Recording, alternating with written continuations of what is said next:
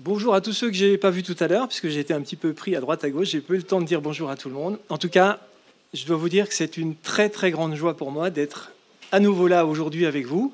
Nous, euh, en tant que couple, on a eu un été un peu mouvementé, euh, parfois même très difficile, puisqu'on a eu euh, beaucoup de, mouvements dans la famille, avec un décès, un AVC, enfin des choses difficiles. Et donc, c'est une grande joie que de vous retrouver cet après-midi ici.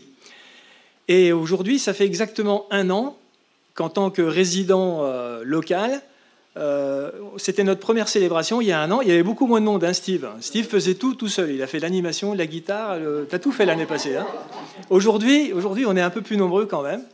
Et donc, c'est vraiment euh, un, plaisir que je voudrais partager avec vous. Et ça me fait plaisir de pouvoir vous le dire. Voilà. Alors, je me suis dit, comme c'est la première de la rentrée, on va faire un peu une petite révision il y aura peut-être des choses nouvelles, mais c'est surtout des choses que vous connaissez forcément. Mais vous savez, c'est bien de relire et de réentendre la parole de Dieu. C'est jamais trop. Voilà. Donc, pour ceux qui savent tout ce que je vais déjà dire, c'est pas grave, c'est une révision. Pour ceux qui connaissent peut-être pas encore toute la richesse, la profondeur, l'amour que le Seigneur veut déverser dans vos cœurs, eh bien, c'est l'occasion de l'apprendre. Parce que, évidemment, le message principal, la bonne nouvelle, c'est que Dieu nous sauve à travers Jésus-Christ, mais il y a plein de cadeaux supplémentaires. Comme si ce n'était pas suffisant de nous sauver, il nous fait plein de cadeaux. Et donc, on vient de passer une année avec les Corinthiens dans les petits groupes, et puis donc chaque petit groupe a approché d'une manière euh, qui lui est propre cet épître aux Corinthiens, et on a vu beaucoup de choses dans cet épître aux Corinthiens, et notamment une partie qui concernait les dons spirituels. Et puis dans nos conversations, on s'est aperçu qu'il pouvait y avoir un peu confusion parfois entre dons et fruits.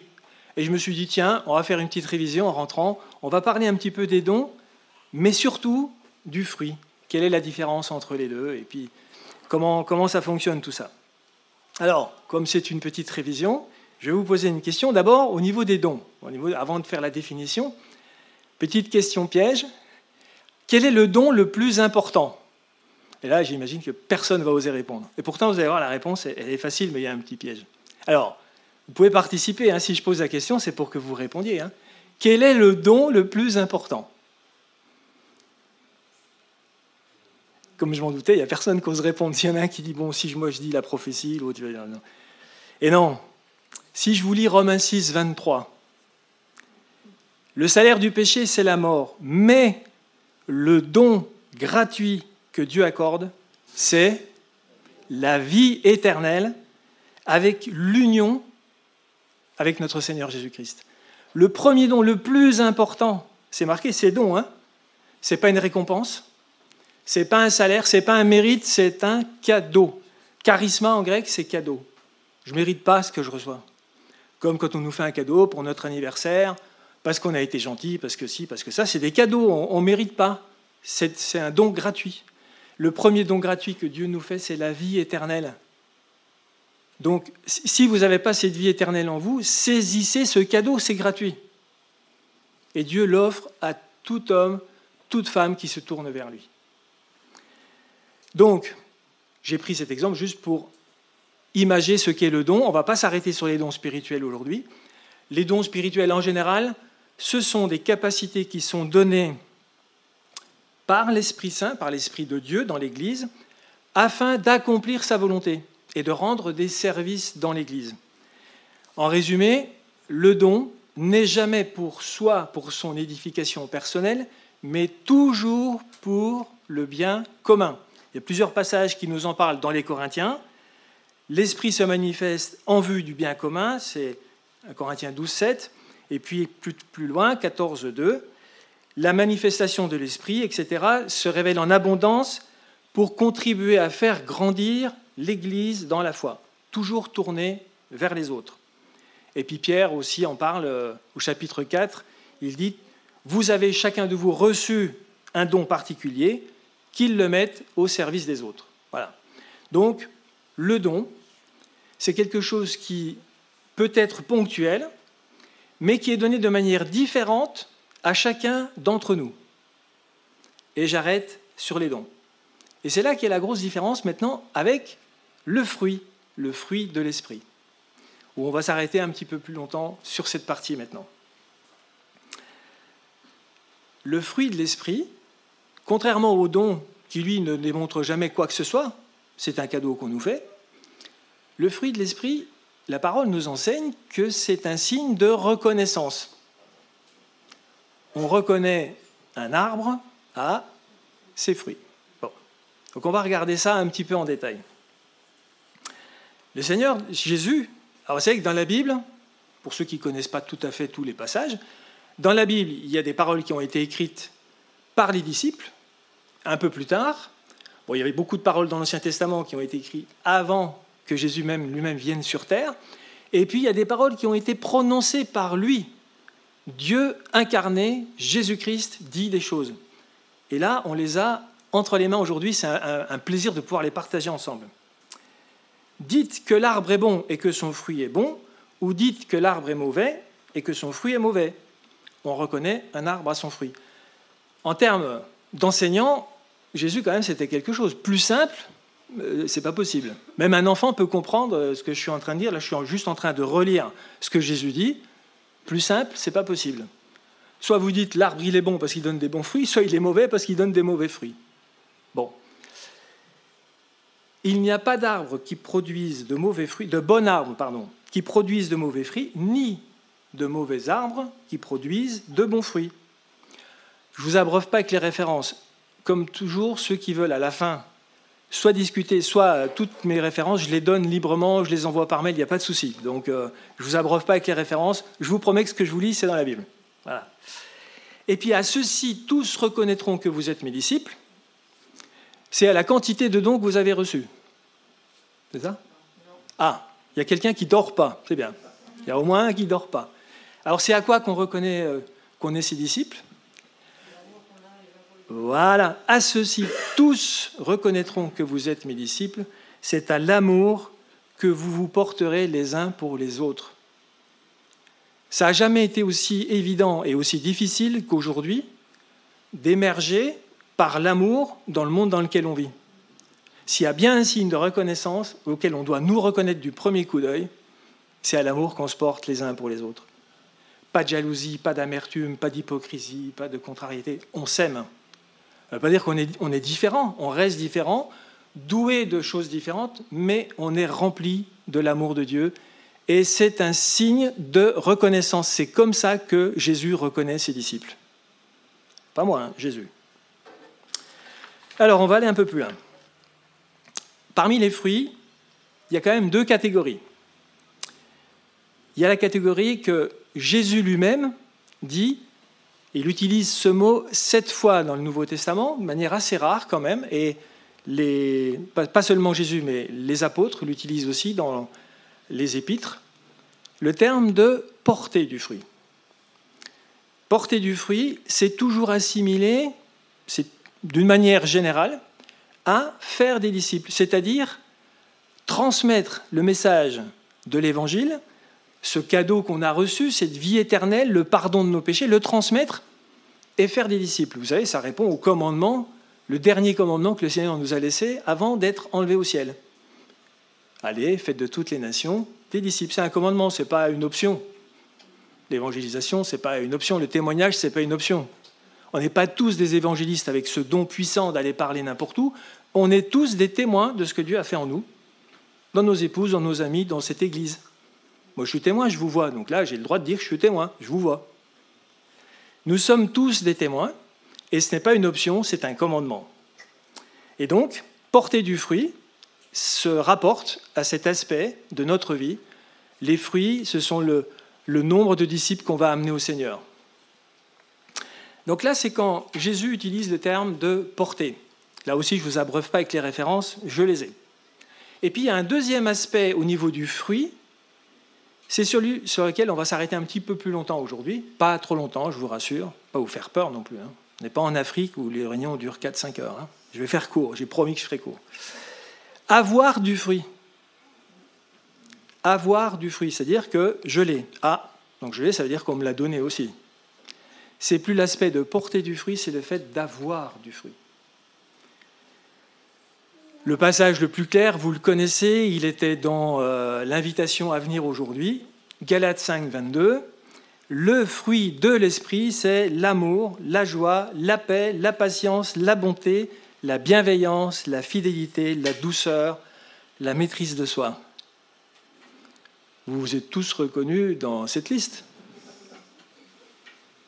En tout cas, moi, pas complètement. Si vous n'êtes pas convaincu, vous demandez à ma femme, elle vous expliquera. Je ne me fais pas d'illusions là-dessus. Et pourtant, Dieu me dit, nous garantit dans sa parole, que c'est quelque chose qu'il nous donne. C'est le fruit de son esprit en nous. Rappelez là, ce qu'on a lu tout à l'heure? Jésus dit, pour nous l'expliquer, je vous ai dit plus simple que ça, c'est pas possible. Comment on reconnaît un arbre à ses fruits Si Jésus avait voulu euh, avoir affaire à des experts, il aurait pu dire on reconnaît un arbre à son écorce, à ses racines, à son port. Euh. Alors là, on rentre dans l'expertise. C'est réservé à certaines catégories de personnes. On n'est peut-être pas très nombreux aujourd'hui à être capables. Non, Jésus dit, on reconnaît un arbre aux fruits qu'il porte. Est-ce que je suis devant euh, un figuier Je parle des figuiers parce qu'en ce moment, on en a beaucoup, c'est la période. Oui, je suis devant un figuier, je suis en train de cueillir une figue et de la manger. Je suis devant un figuier. Il n'y a aucun doute possible.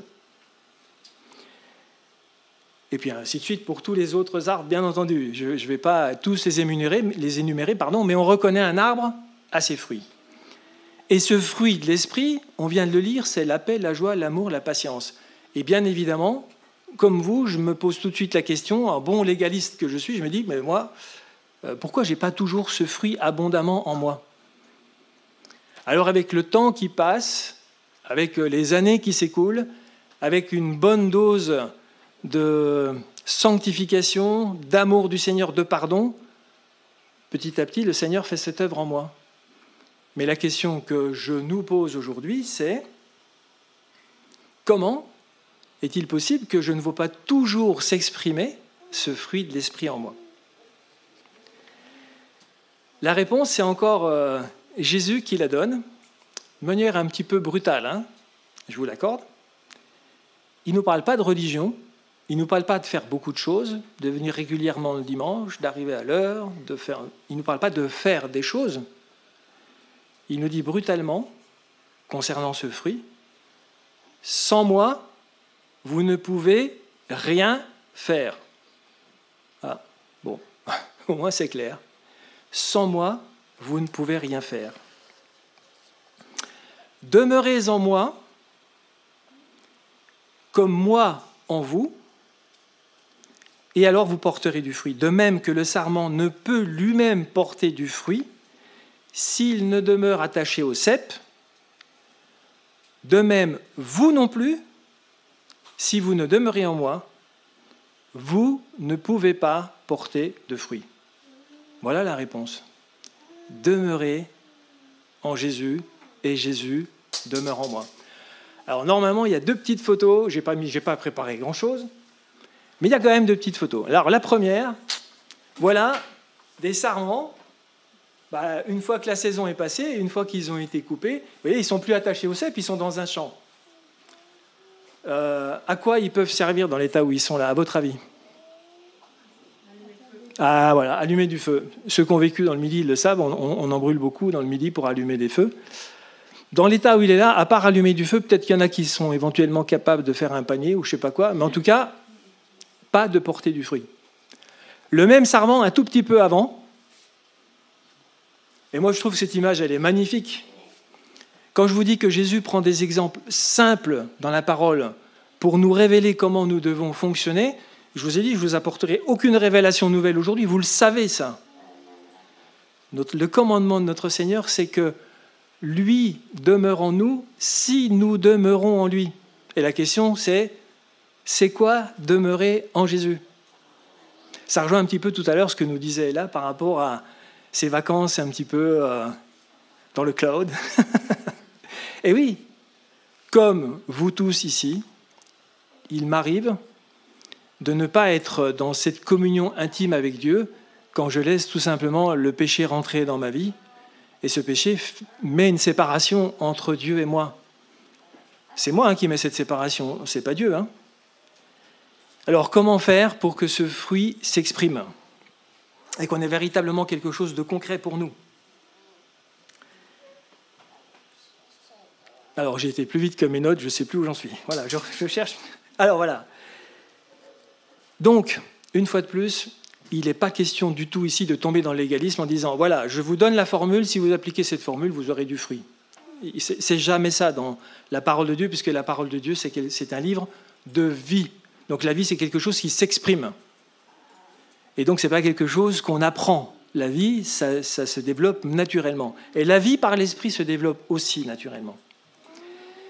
Mais, comme nous l'avons vu dans ce qu'a dit le Seigneur, sans moi, vous ne pouvez rien faire. Si vous êtes détaché de moi, vous ne pouvez pas porter de fruits.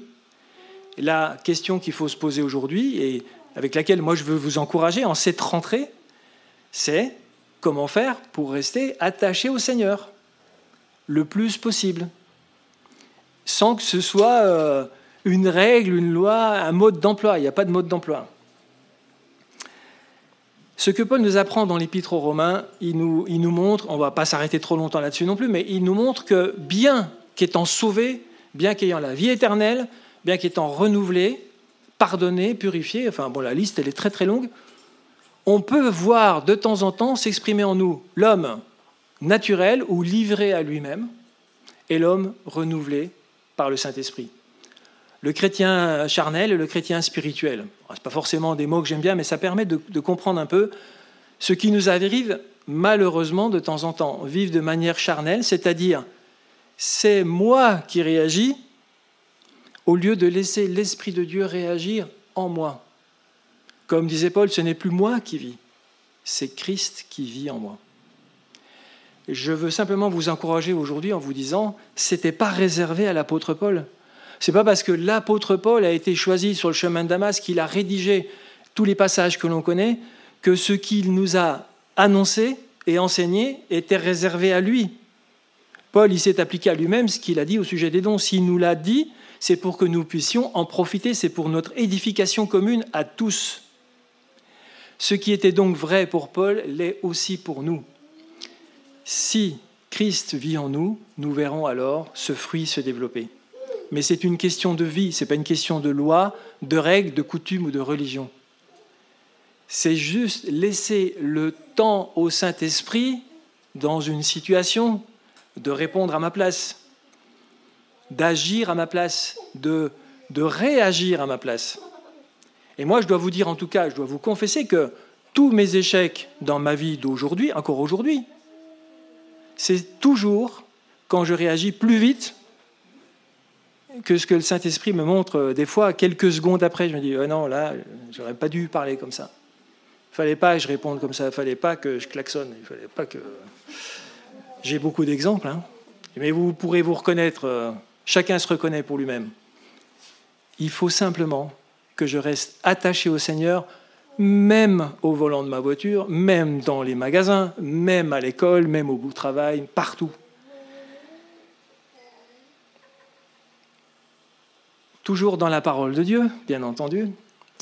Je lis quand même deux choses sur lesquelles, là par contre, je veux vous alerter. Il n'y a que des bonnes nouvelles aujourd'hui, mais quand même.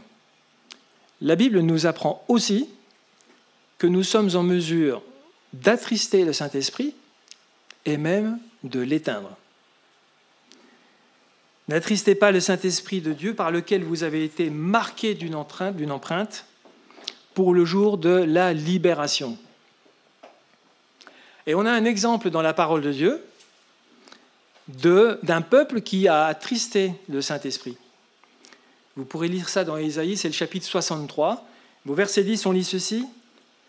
Ils se sont révoltés ils ont attristé pardon, ton Esprit Saint, de sorte qu'il s'est transformé pour eux en ennemi. Il a lui-même combattu contre eux. Alors j'ai relu plusieurs fois ce texte, j'ai vérifié dans l'original, je me dis, euh, est-ce que c'est bien traduit? Il y a une erreur de traduction, l'hébreu ne doit pas dire ça. Non, je plaisante, je sais que la Bible que je lis, elle est fiable. Mais effectivement, ce texte dans Isaïe 63.10 nous dit, ils se sont révoltés, ils ont attristé le Saint-Esprit au point où, de sorte qu'il s'est transformé en ennemi pour eux. Pas de panique, hein, ce n'est pas du tout le cas dans la nouvelle alliance en Jésus-Christ. Mais si Paul nous commande de ne pas attrister le Saint-Esprit, c'est que c'est possible. On ne donne pas un commandement de quelque chose qui n'existe pas. On ne dit pas à un enfant touche pas le feu si le feu il est froid. On lui dit touche pas le feu si le feu il est chaud. Si la parole de Dieu nous dit n'attristez pas le Saint-Esprit, c'est qu'on peut le faire. Et la parole de Dieu nous dit aussi un peu plus loin n'éteignez pas l'esprit. Éteindre l'esprit, c'est quand il n'a plus du tout d'effet sur nous. On a tellement laissé la séparation s'agrandir entre nous et Dieu, son amour demeure. Si on est vraiment né de nouveau, son salut demeure. Mais quelle, est, vie on a si on a éteint l'esprit? On n'a plus ce signal d'alerte qui nous dit attention, tu es en train de mal parler. Attention comment tu te comportes. Attention comment tu réagis. Attention, tu es en train de faire du mal autour de toi. On n'entend plus ce signal d'alerte. Vous savez, le Saint-Esprit, parfois, c'est ce gyrophare qui se met en route et qui dit non, non, attends, attends, là, tu n'es pas en train de vivre à l'image de Christ, tu vis selon l'homme naturel que tu es. Et donc, de la même manière que quand on se fait mal, quand on se pince, quand on se coupe, heureusement pour nous, ça fait mal, parce qu'au moins quand on se fait mal, on arrête. Et si on sentait rien, on continuerait. Et le Saint-Esprit, il est là pour nous faire un peu mal, en disant attention, tu es en train de t'éloigner, mais c'est pour que l'on arrête et qu'on soit renouvelé par ce Saint-Esprit. Ce n'est jamais l'accusateur. Nous n'avons qu'un seul accusateur. Vous savez qui c'est? Qui est l'accusateur des frères? Le diable. Le Saint-Esprit, c'est le consolateur. Aujourd'hui, je suis là pour vous transmettre la parole du consolateur, pas l'accusateur. Aucun de nous doit sortir aujourd'hui en se disant Oh ben mince, alors moi je suis loin de. Non, non, non, on n'est pas loin de vivre par l'esprit. On vit par l'esprit, mais est-ce qu'on l'écoute toujours? Eh bien, je vous ai expliqué comment moi-même, il m'arrive de, ne pas l'écouter, mais je prends bien la précaution de ne jamais aller jusqu'au stade où je l'éteins, même si parfois je l'attriste. Que faire en pareil cas? Eh bien, on demande pardon. Le chant qui a été choisi par l'équipe était excellent. Pardon Seigneur, pardon. Il n'y a que ça à faire. On a un Dieu qui est bon, qui pardonne, qui aime. Si je l'ai attristé, je ne reste pas longtemps dans cette situation de peur d'éteindre ce que l'Esprit veut me dire. Je demande pardon et je repars à fond. On repart pas à moitié en plus, on repart à fond.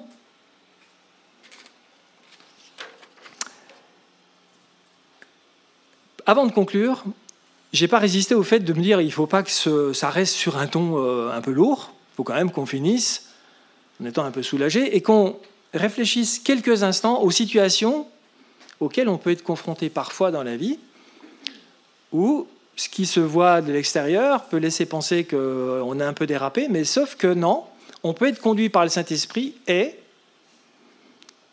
exprimer de la colère, exprimer de la tristesse, etc. J'ai pris quelques cas où quelqu'un qui était toujours, toujours rempli du Saint-Esprit, à nouveau le Seigneur Jésus lui-même, a marqué des moments dans sa vie où ça s'exprimait d'une façon où on aurait pu supposer qu'il n'avait pas ce fruit. Et ça, c'est juste pour vous rassurer, pour vous dire que, attention, on n'est pas là pour être des hyper, super chrétiens, on est là pour vivre dans la paix et dans l'amour de Dieu, se repentir quand on dérape, mais aussi être doux comme des colombes, mais prudent comme des serpents. On vit dans le monde et on doit aussi se faire respecter. Se faire respecter, on, respecte aussi les enfants qui sont les fils de Dieu, donc on doit aussi se faire respecter. J'ai pris quelques exemples pour terminer de manière plus légère, mais quand même très importante. Le fruit de l'esprit, c'est l'amour. Jésus s'est mis en colère contre les marchands du temple et Dieu un jour révélera sa colère contre les hommes impies. La colère n'est pas antagoniste à l'amour. La colère peut exister dans l'amour. Fruit de l'esprit, c'est l'amour. La joie. Jésus, à plusieurs reprises, a été attristé. À la mort de son ami Lazare, il a pleuré. C'est le verset le plus court de la Bible. Jésus pleura. Tellement important que ça a fait un verset. Alors le découpage a été fait beaucoup plus tard, je vous l'accorde, mais quand même, Jésus pleura. Pourtant, il était rempli du Saint-Esprit, mais avoir la joie de Dieu n'empêche pas d'être triste, de pleurer avec ceux qui pleurent. Jésus a pleuré sur Jérusalem, qui tue ceux qui lui sont envoyés? Jésus et puis la tristesse, il en a exprimé souvent. Donc être triste n'est pas le contraire d'avoir la joie. C'est pas parce qu'on est triste à un moment donné qu'on n'a pas le fruit de l'esprit. Fruit de l'esprit, c'est aussi la paix. Et moi, je lis ceci. Jésus, pensant à sa proche mort, dit devant la foule que son âme est troublée. Et que dirais-je, Père, délivre-moi de cette heure. Mais c'est pour cela que je suis venu. Jésus fut troublé en son esprit et il dit expressément, en vérité, en vérité, je vous le dis, l'un de vous me livrera, en parlant de Judas, et c'est l'un des disciples que j'ai moi-même choisi. Jésus était profondément troublé, il avait choisi cet homme qu'il avait fait un frère, un disciple, et ce frère va le trahir.